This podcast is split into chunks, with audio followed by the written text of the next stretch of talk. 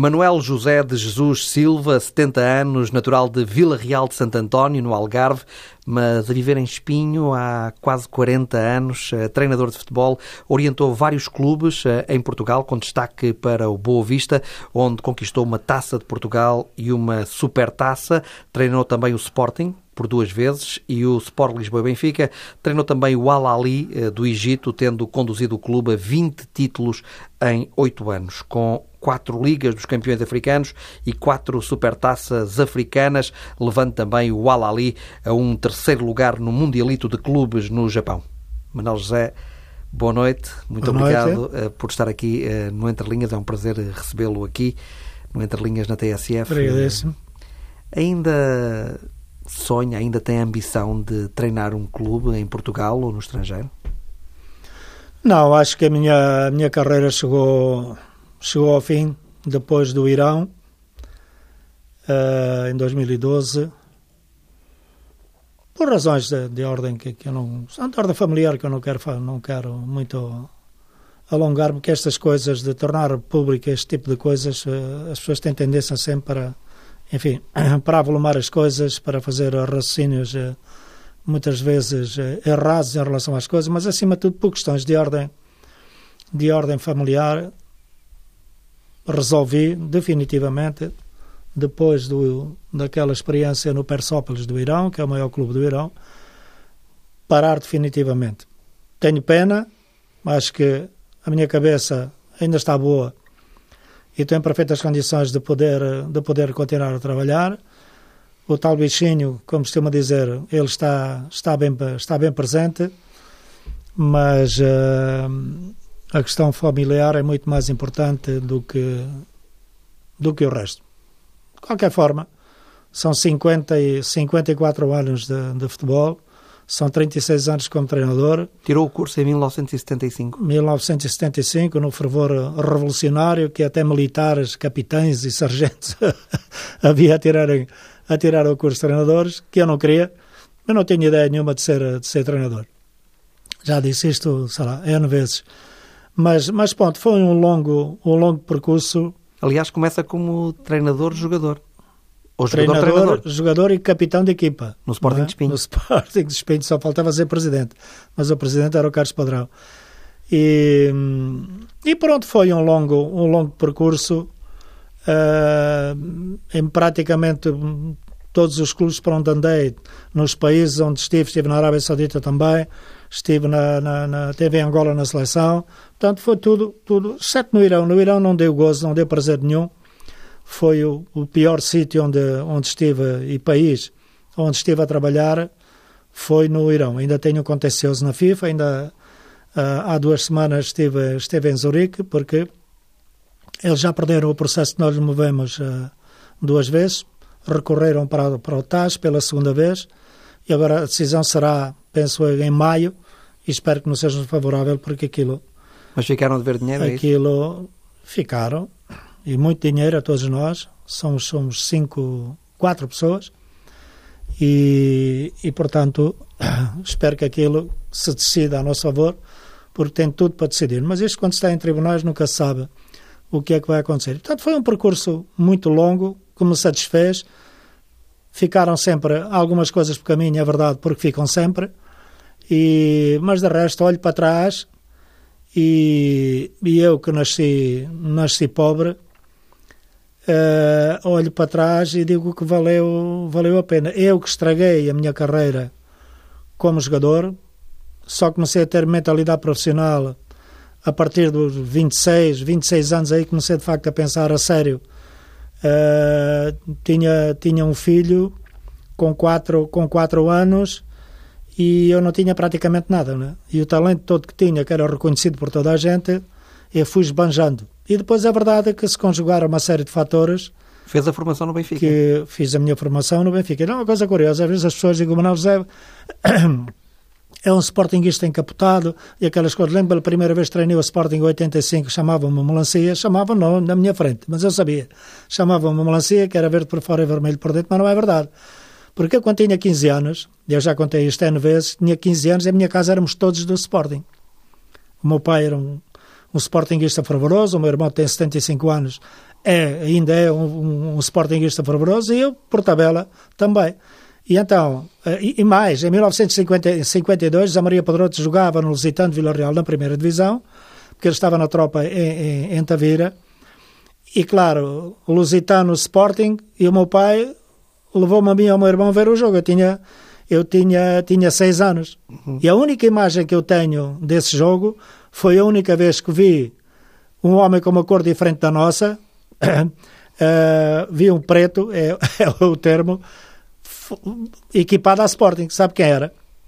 O falecido Mário Wilson, que era, que era avançado centro, como se dizia naquela época, do, do Sporting. É a única imagem que tenho desse jogo.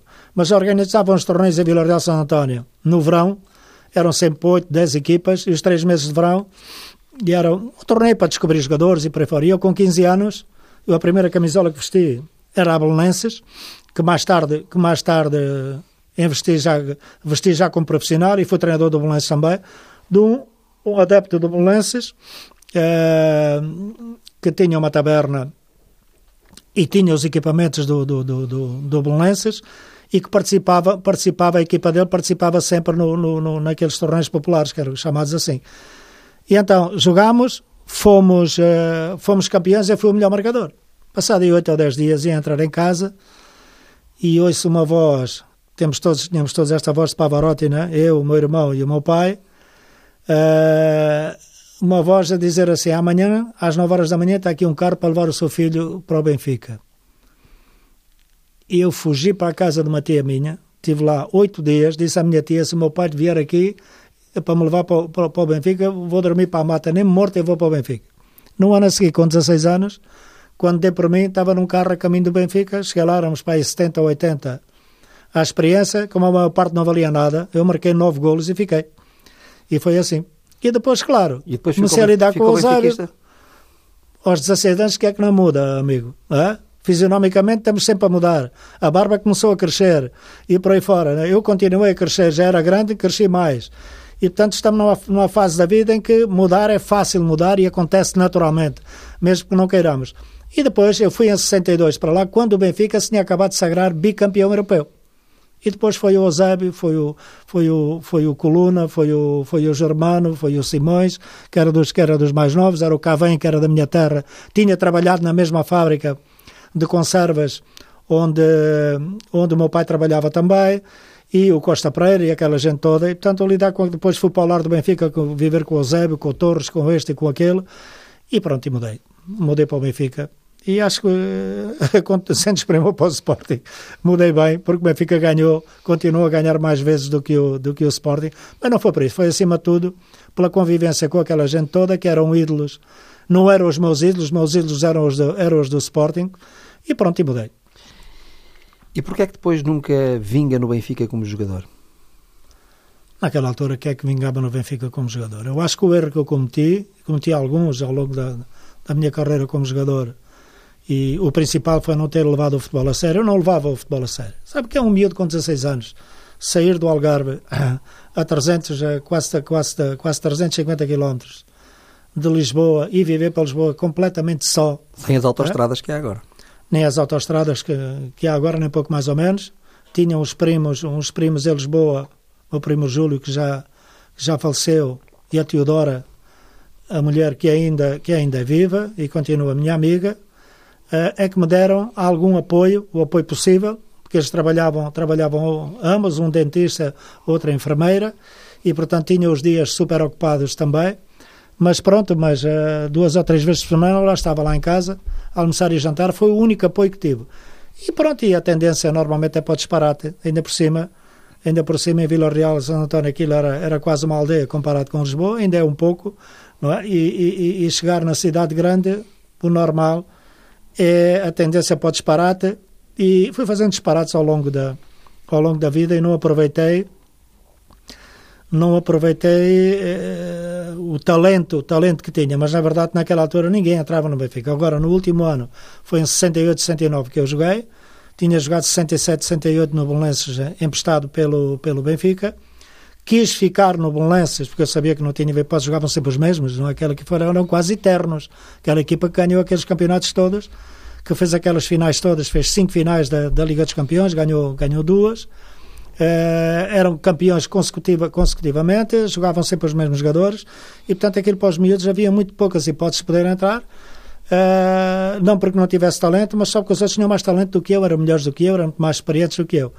E eu lembro-me que uh, andei com um cheque do Sr. Acácio Rosa, que já falecido, o homem histórico do, do Belenenses, um cheque de 350 contos, isto em 1968, para comprar o meu passo ao Benfica, porque havia a famigerada lei de opção terminávamos contrato, mas ficávamos presos ao clube na mesma. E era o meu caso, que eu não tinha contrato com o Benfica. E, e, o Benfica que não, que não, que não, que não. E eu acabei por, por ter, que ficar, ter que ficar no Benfica. Uh, e pronto, e, e, no final dessa época eu joguei, joguei 20 e poucos minutos contra a Académica, num jogo contra a Académica em casa, em que estivemos a perder 2 a 0 entre eu e o Praia o Praia entrou bem, marcou dois golos, nós ganhámos, o Augusto marcou outro, suponho, ganhámos 3 a 2 e eu praticamente não fiz nada e fui campeão nacional. Senti-me tanto campeão, tão, tão campeão nacional que no final da época, quando entregaram a, a, as medalhas e as faixas de campeão, eu não fui receber. E até hoje não a tenho, não é? Mas fui campeão nacional pelo Benfica. E chegou ao final que podia, era o Sr. Francisco Calado, tinha sido um ex-jogador, um grande ex-jogador do Benfica também, que era o chefe de departamento de futebol na época, e disse: vou-me embora. Ele disse: oh, Manuel, não vais, não vais, porque eles estão quase a acabar. E depois tinha com o Autoglória. Ele, de princípio, interessou-se para mim, mas depois nunca mais ligou. Eu também não o ajudei com a vida que fazia. E é verdade que eh, ele disse-me: Olha, os treinadores passam, os jogadores ficam. Eu digo: agora, mas eu vou continuar aqui, vim para aqui para treinar. Não me deixaram ficar no Belenenses. Fiz uma época boa no Belenenses. As pessoas queriam que eu ficasse. Tinham dinheiro para comprar, para comprar uma, a minha carta, como se dizia na época e não me deixaram vir para aqui marcar passo para quê? Aqui só tem tendência para disparate. Continuava, continuava solteiro naquela época e casei no final, de, no final dessa época. Foi a sua sorte? E sim, foi aí que eu comecei -me, comecei a me equilibrar e fui-me embora para a União Tomar, que me ofereceu boas condições financeiras e lá foi, nem pensei. Não é? Se levasse um bocadinho mais tempo a pensar, eu teria ido para um clube melhor, para o Braga, para o Guimarães, uh, sei lá, para o Belenenses não me deixavam ir, uhum. mas por aí, acabei por ir para ali e pronto, depois fiz um percurso de quatro anos no União Tomar e foi a partir do último ano que eu comecei de facto a levar o futebol a sério. E depois tive para ir para o Sporting, com o Sporting campeão com o Marolino, acabou por, houve ali umas circunstâncias que acabaram por se conjugar para que não fosse. Lá ficava outra vez melancia. É? Lá ficava outra Lá vez ficava outra vez melancia. E um dia eu estava no Ilhão Tomar, chamaram, o presidente chamou-me lá à sede, uma quarta-feira, e diz-me: Olha, vais para, o, vais para Boa Vista. Vais ganhar, isto é 1972. 72. Vais ganhar, vais ganhar 100, 150 contos por época, 4 contos e 500 de ordenado por mês, nunca mais me esqueço disso, e casa paga. E prémios de jogo, o que não era mau. E eu disse: Nem morto eu vou para, para Boa Vista. E era o Aimoré Moreira e tinha, ele disse-me, já combinei com o capitão Valentim Loureiro, era capitão naquela época, e... É a segunda vez que diz que nem morto vai para um clube. já tinha dito que nem morto ia para o Benfica. E agora nem morto para o Boa Vista. E acaba por ir para o Benfica e para o Boa Vista. E acaba por ir para o Boa Vista. E depois acaba coisa... por treinar os dois. É, é uma curiosidade, nunca tinha pensado nisso. Mas é, mas é verdade. E, e ele perguntou, mas, não é, mas é mau? Eu digo, não, é melhor do que eu podia fazer, mas eu não sou assim um uma coisa qualquer que se venda sem ser. Você uma vez disse-me a mim que estava em negociações com o Boavista ou que o Boavista estava interessado. Eu não sou propriedade sua, nem sou propriedade do, do, do, do clube. Vocês têm o meu passo, está a lei de opção, estou preso, que é uma coisa que não devia existir, mas existe. Agora, não, vocês compram o meu valor, o meu talento, enquanto jogador não me compram a mim. Portanto, não vou. E não fui. Ok?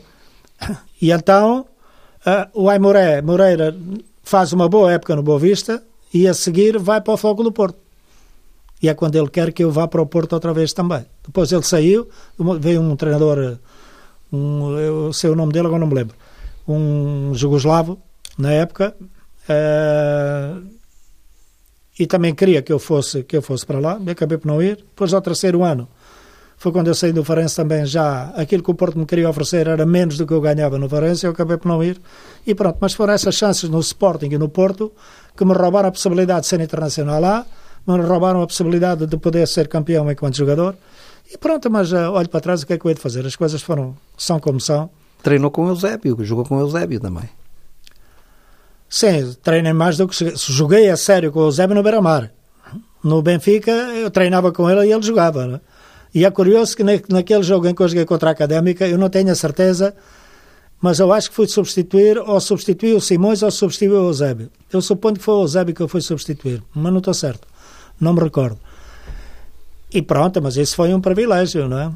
Não só como, como o Eusébio, não só como jogador, foi um jogador absolutamente extraordinário, como, como pessoa, eu acho que ele ainda era melhor do que como, como jogador. Era uma coisa, como homem, era uma pessoa absolutamente notável. Vivi no lar do Benfica, que era para onde iam os solteiros, com o Eusébio no lar do, no lar do Benfica, tive sempre uma ótima relação com ele.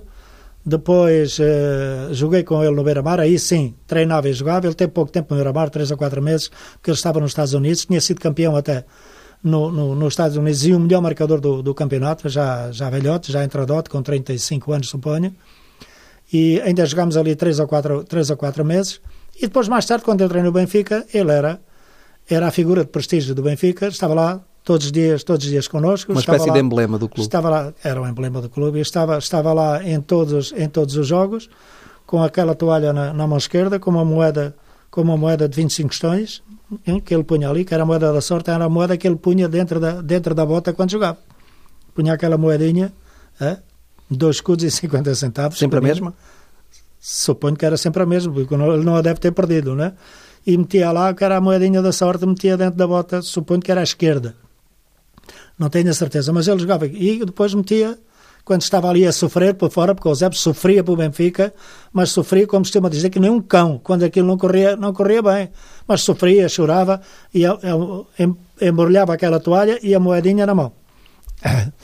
Então, o Zé foi uma figura extraordinária e para mim foi um prazer, um privilégio ter sido companheiro e amigo dele. Qual é a sua opinião uh, sobre o melhor jogador português uh, de todos os tempos?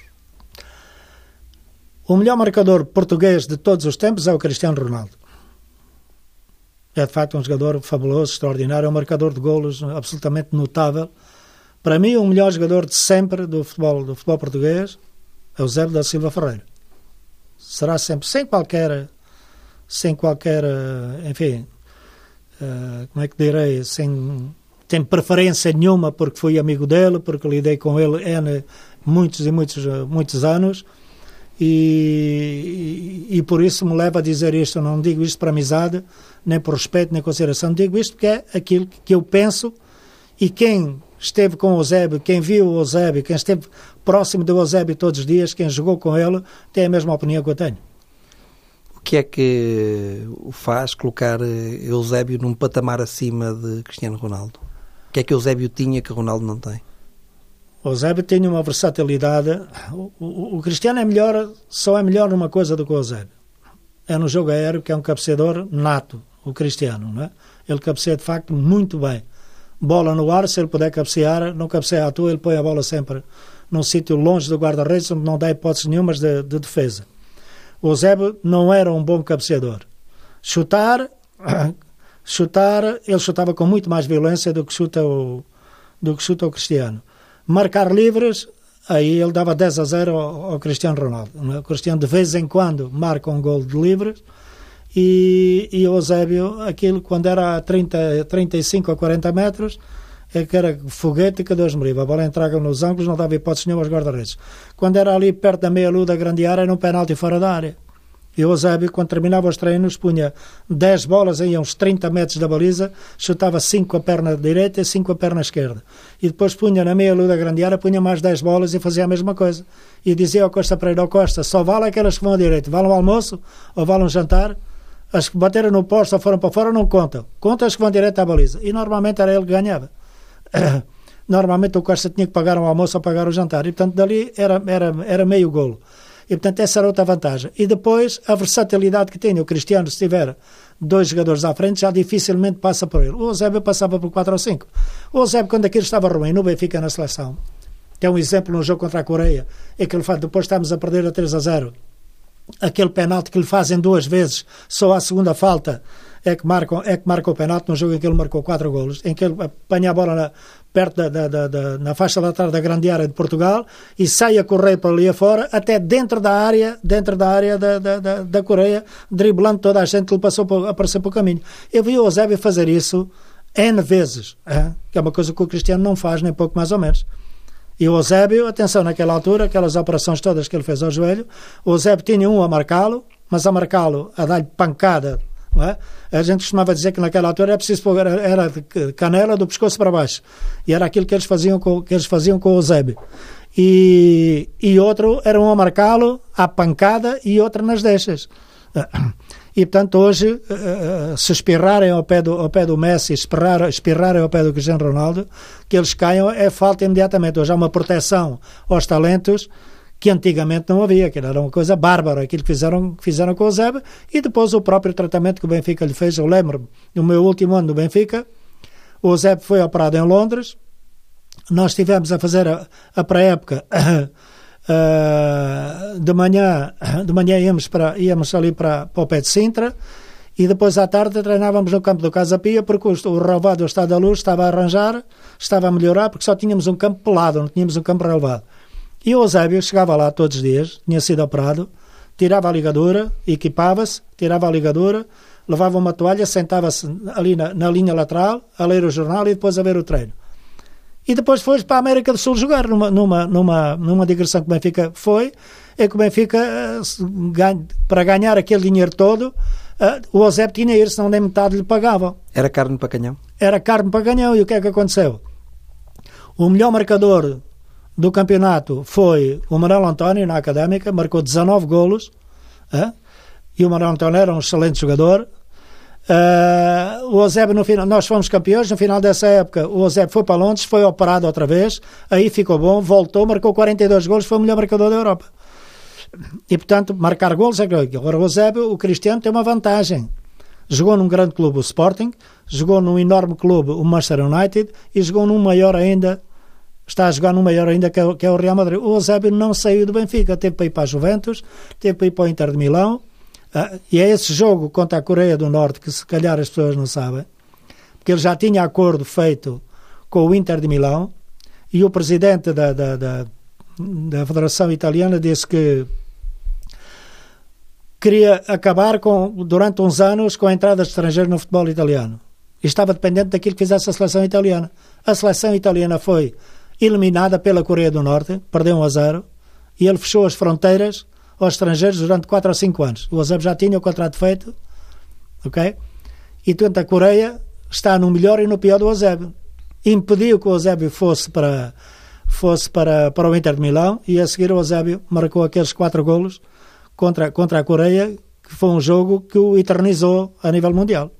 Permita-me só agora virar aqui um bocadinho a agulha na nossa conversa. Pela sua experiência... Começa a puxar para mim com conversas e isto está tudo aqui registado Manel já tem uma, uma expressão engraçada que é dizer que as conversas são como as cerejas. Já ouvi dizer isso algumas vezes. Que as conversas são como as cerejas, ou seja, vamos puxando e elas. É, vem saindo. E elas, tem aqueles cachozinhos e tal, Exatamente. a gente come uma, parece outra. E quem é que pensa que vai ser campeão nacional nesta época, em Portugal? Quem é que eu penso? Uhum. Antes do campeonato começar, eu disse que seria, seria o Sporting.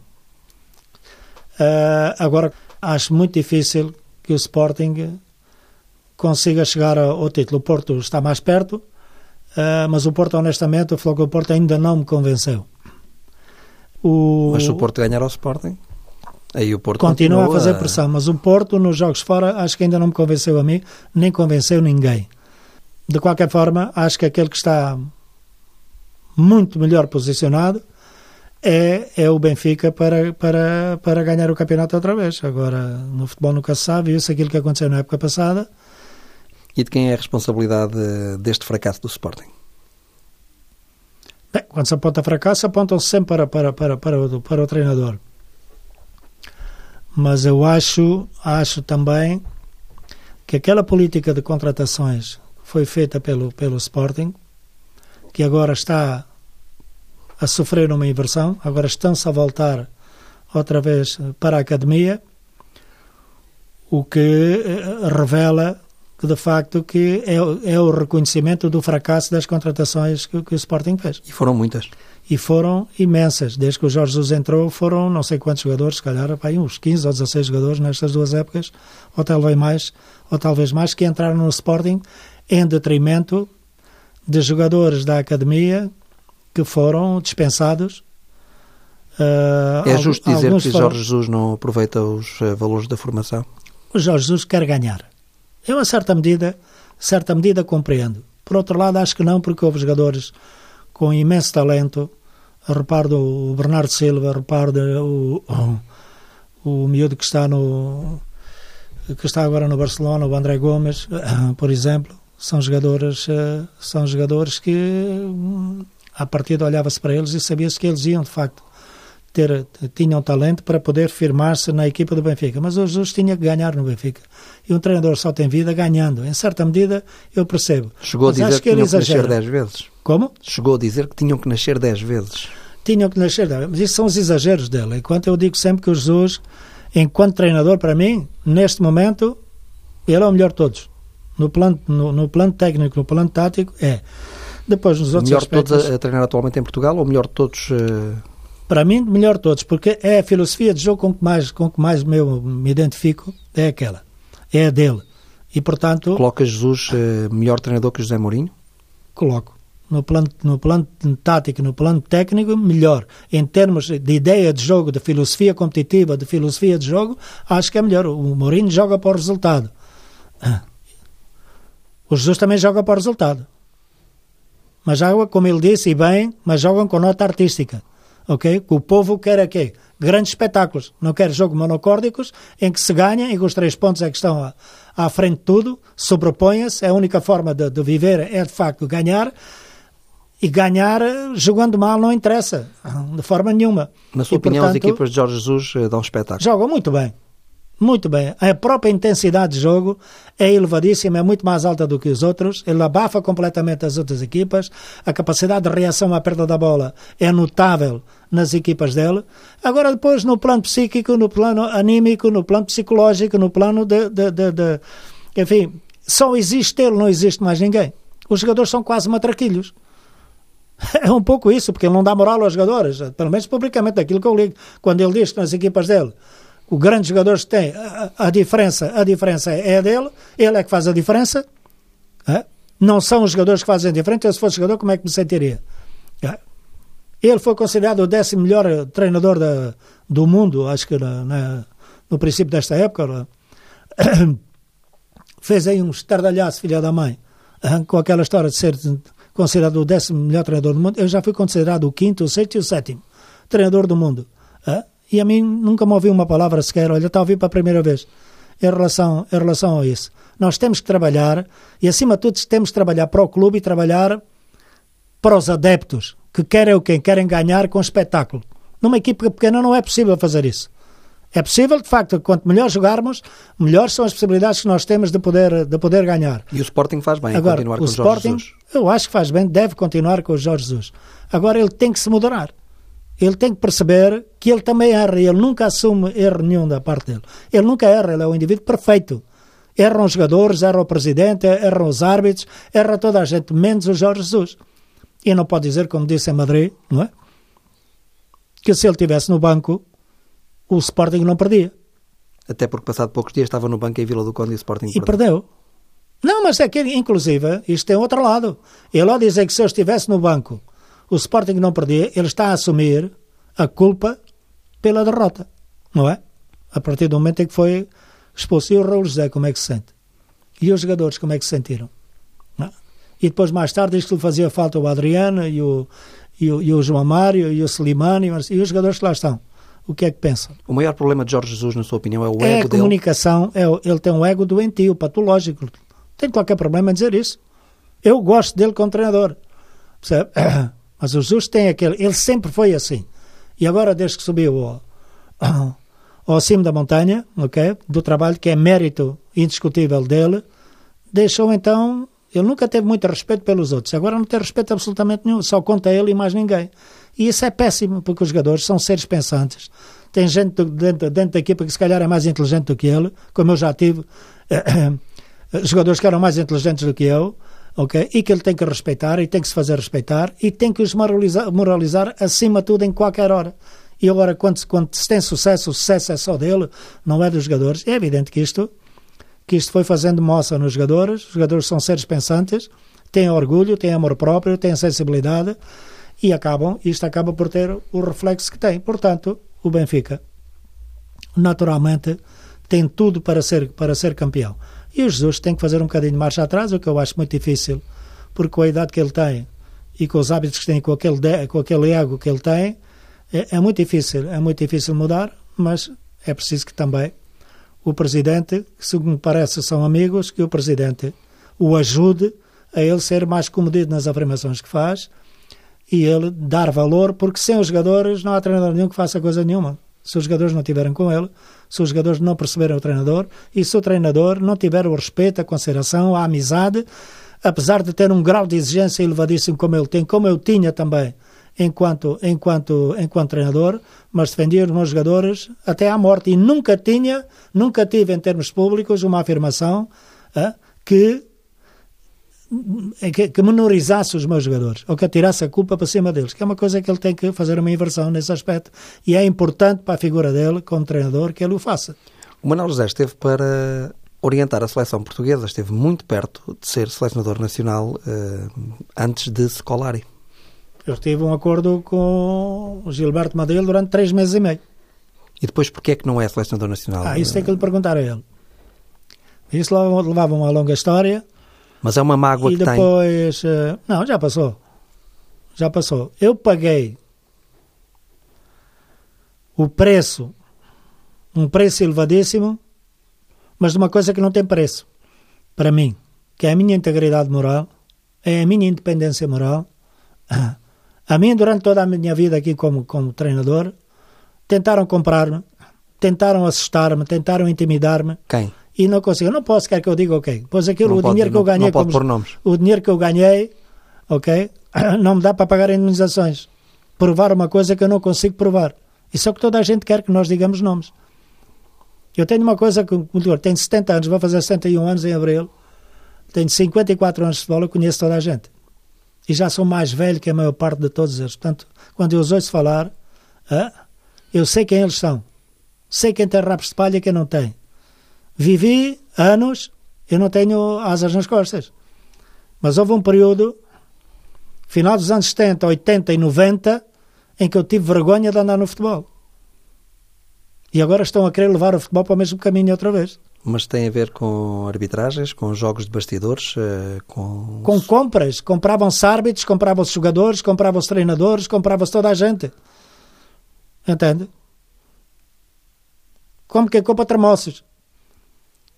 E hoje estão a querer levar o futebol outra vez, estão a querer levar os árbitros outra vez com esta suspensão toda para um caminho ah, que foi a, a, fase mais negra ah, do futebol português. Está melhor a arbitragem, E, portanto, opinião? eu não fui selecionador e não cheguei a outros patamares porque quem mandava no futebol não deixou. Está a perceber? Porque foram esses que tentaram intimidar-me que me tentaram comprar. Ah, eu um dia cheguei ao estádio, só lhe vou dar. É, esta não lhe digo mais, porque não posso nem devo. Um dia cheguei ao estádio ah, e o presidente levou-me para a entrada do, do túnel, ok? E encontrei-me com o chefe de departamento de futebol de um outro clube e mais um outro diretor, que esse não me lembro do, do, do nome dele. E disseram-me assim, é você perceber como é que era o futebol naquela época. Digo, olha, ganhas este hoje, era fora do nosso estádio, hein? o jogo era fora, ganhas este jogo hoje e perdes os dois da próxima época. E eu desculpa o mas disse: Olha, vão à merda todos que eu já venho. E fui-me embora. E depois o presidente veio dizer: Não se pode brincar contigo. Não, sou, não, não eu não gosto dessas brincadeiras, amigo. Está enganado. Escolheu mal o, o indivíduo para brincar com, com esse tipo de coisas. Portanto, o futebol era assim naquela época. Eu estava a ser comprado. Está a perceber? Uhum. Mas eu não me vendo, nunca me vendi. Por isso é que não fui selecionador, não cheguei a outros lados. Três vezes, a mim, praticamente tiraram-me da seleção. E esta foi a mais real, porque eu tive um, tive um acordo com, com, com, lá com aquele presidente, que era uma marionete nas mãos dos outros, ok? Durante três meses e meio. Treinou o Sporting duas vezes, treinou o hum. Benfica. Porquê é que hum. nunca treinou o Porto? Porquê é que eu nunca treinei o Porto? porque a minha relação com o presidente do Porto nunca foi boa e porque uh, eu nunca traria, treinaria o Porto com aquele presidente. Tão simples como isto. E essa relação má mantém-se?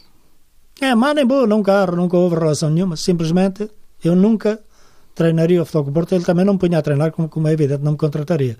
Mas eu nunca trabalharia com ele, nem morto. Mais uma vez, três vezes. Cuidado que pode treinar. Já disse isso duas vezes e depois... Não, porque eu já deixei de treinar, portanto, não há, não há problema nenhum. Tem nada contra o Fogo do Porto, tenho. Eu digo sempre, já e disse é isto é, muitas vezes que. Não, isso é uma conversa que não me interessa. Uhum. Não me interessa de forma nenhuma estar a falar de, de pessoas de quem não, não considero, não gosto, detesto, inclusive, agora do Fogo do Porto. A mim já me deu grandes alegrias a nível internacional, inclusive estando eu fora do, fora do país, ok, a trabalhar. O Porto teve extraordinárias equipas, continua a ter o maior respeito e consideração pelo Futebol do Porto. Agora, do presidente do Futebol do Porto, não. Tão simples como isso. E vamos mudar a agulha porque é um assunto que não me interessa nem, nem gosto. Vamos mesmo para o final da nossa conversa, Manuel José, só para terminarmos mesmo, falar um bocadinho sobre a sua passagem eh, no Egito eh, e de algo que me contou. Eh, não tem a ver com o percurso profissional, tem a ver com algo mais pessoal da cultura de, de um povo que me contou uma vez que ia na rua de mão dada com a sua mulher e que depois, numa rua pedonal, apareceram adeptos e pegavam na sua outra mão, a mão que estava livre, e, e, e iam três pessoas de mão dada na rua. Não, eh, isso começou logo quando eu cheguei ao Egito em 2001, no aeroporto.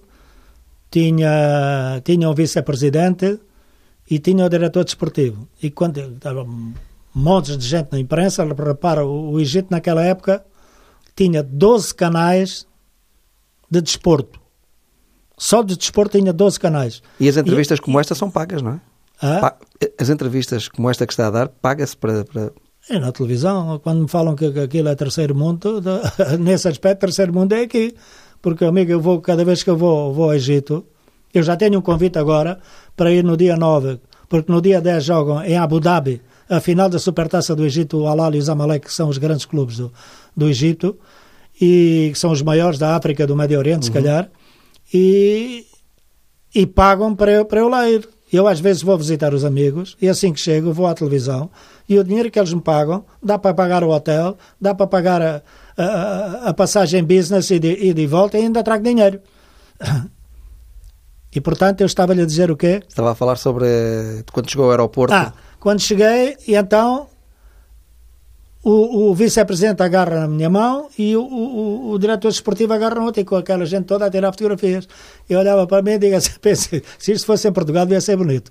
Não é? Mas pronto, às vezes andava a passear, no tempo em que eu podia andar a passear, porque aquilo, há ali um clique qualquer que eu ainda não percebi até hoje, desta minha relação com, com um povo, não foi só com os adeptos do Alali, o grande rival é a mesma coisa, e eu às vezes andava de mão dada com a minha mulher, íamos passar para a Baixa, onde, que era ali perto do hotel onde nós vivíamos, uh, no tempo em que eu podia lá ir. Depois tive seis anos sem poder ir para a baixa da cidade, porque era impossível, porque eles vinham todos para cima de mim, são muitos. E, e, de vez em quando depois vinha outro, agarrava na mão e andava com a minha, a minha mulher pela mão direita e com o fulano na mão esquerda, o que era uma risota, né? Fartávamos de rir com aquilo. Manuel José, muito obrigado, foi um prazer recebê-lo ah, aqui. É sempre um prazer estar consigo, amigo. E as maiores felicidades para tá. a sua vida pessoal e já disse que não vai continuar como treinador, não, mas não, já terminou. como comentador. Tenho uma, tenho uma academia de futebol no Egito agora, dos miúdos dos 7 aos 14, e vamos ver se aquilo tem saúde para continuar. Irei agora no, no próximo mês lá tentar ver se aquilo de facto tem pernas para andar ou não. Ou então fecha a loja e vem-me embora.